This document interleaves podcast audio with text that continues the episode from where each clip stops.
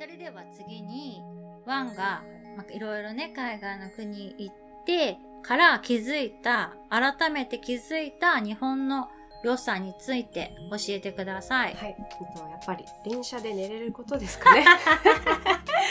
電車で寝ねえわ。え、寝ますよ。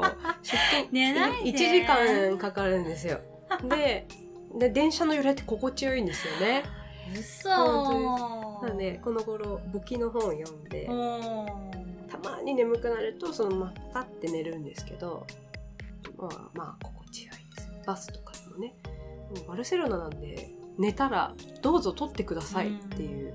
もう無料で差し上げます。ねそう。ですあとだからねあれです。物をこう気をつけなくてもなんかそういうススリというか取るというか人のものを取ってもいいって思ってる人が少ないところ？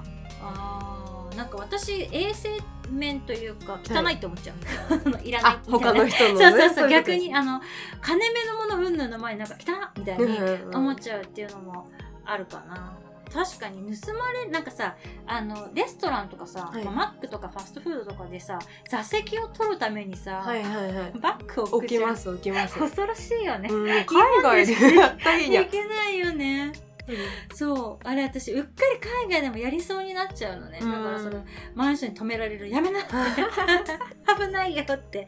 そうですよね。そうそれをこう無意識あまりにも無意識でやっちゃってた今までだから。うん。例えば、まあ、金目のものっていうか財布とかは置いていかないけどでもバッグのその外見というかかそうですよはね置いてっちゃったりとか上着置いてっちゃったりとかさ。ストールとか。そう手手袋とかさ、うんうんそういうものは置いちゃったりするのはもうあまりにも無意識だから、うん。それ海外でもやりかけちゃうっていうのはですごいある。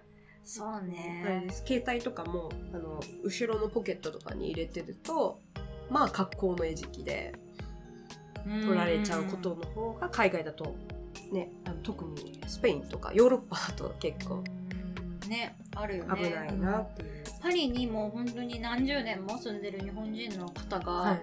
あのスリに会ったっていう話をしててもう本当に久しぶりにスリに会って、それがそのその方ってジュエリー作家さんで、こう金目のものっていうかその材料とかをね、はいはい。持ってて結構こう大きいカバンをね持っててでそのスリが2人組だったのよ。でパリの人とか、まあ、フランスの人って結構喫煙する人が多いでしょ、あはいはいだから男の人が1人来てこうやってこういうタバコを吸う手振りを見せてきてあ、うん。火が欲しいんだなって、はいはいはい。その日本人の人が思ってライターでねこう火をつけてあげようと思ってカバン足の間に置いてたんだけど、うん。一歩こう出てチッてつけてあげたのね。でその人が「ありがとう」みたいな感じで去っていって気づいたらもうなかったんだって。だそれ2人組だったんだよね。そのタバコを火つけてくださいって言った人と持ってった人がそうだから本当に火をつけるためにやっぱこう前に出るじゃん、うううんでそれをその習性を利用して、その間あのに、うんまあ、カバンごと持っていかれちゃったっていうのをあのだから長い間パリに住んでるからもうどれだけスリが多いかっていうのももううん。目の当たりにしてるっていうかもう散々体験してきたししかもこう何年かぶりだったんだそのスリにあったうん。の本当に。だから結構まあ油断してたっていうのもあるんだけど